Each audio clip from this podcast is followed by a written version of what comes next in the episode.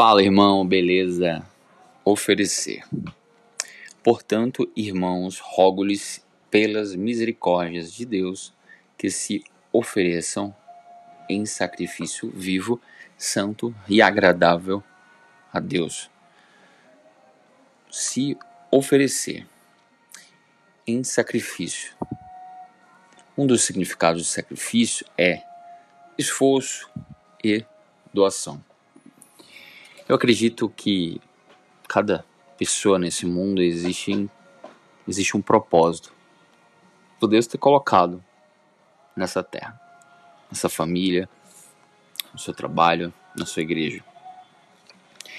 E o que eu quero meditar é: será que eu estou oferecendo a minha vida como um, um sacrifício vivo, santo e agradável a Deus, como o apóstolo Paulo em Romanos capítulo 12, verso 1 falou, que agrade realmente a Deus?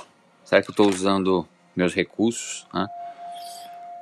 Meu, meus olhos, minha, minha língua, meus ouvidos, meus pés, minhas mãos, minhas palavras, minha companhia?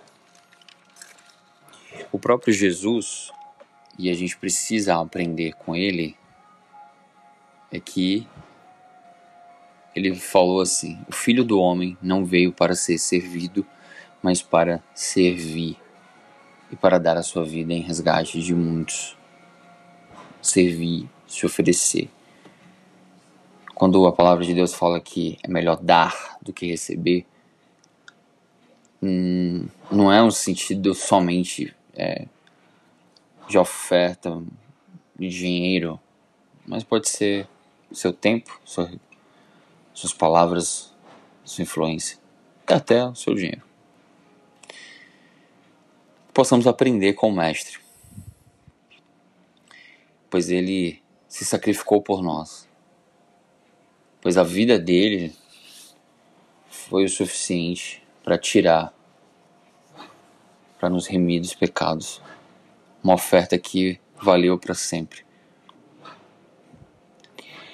E em Gálatas também fala algo interessante.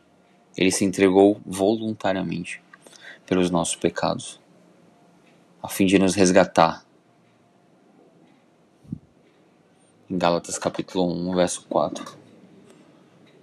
Então, oferecer sacrifício agradável a Deus. Os meus pensamentos.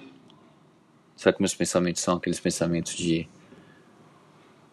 que tem louvor, tem boa fama, que é justo, que é honesto?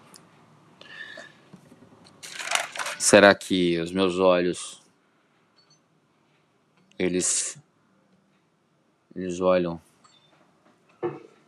de onde me vem o socorro? Será que eu estou adorando algo no lugar de Deus?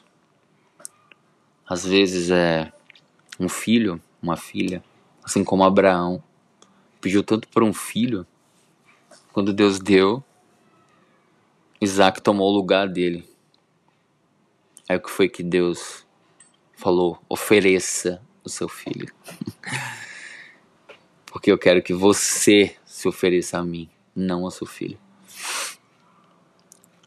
A língua.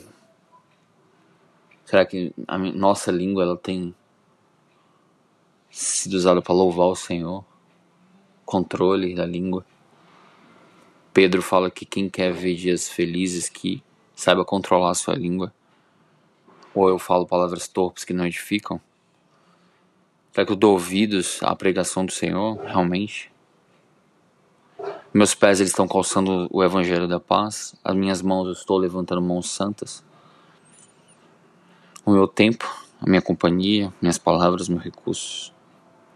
É isso. Que ao final do dia nós possamos pensar se realmente a nossa vida tem sido um sacrifício vivo santo e agradável a Deus.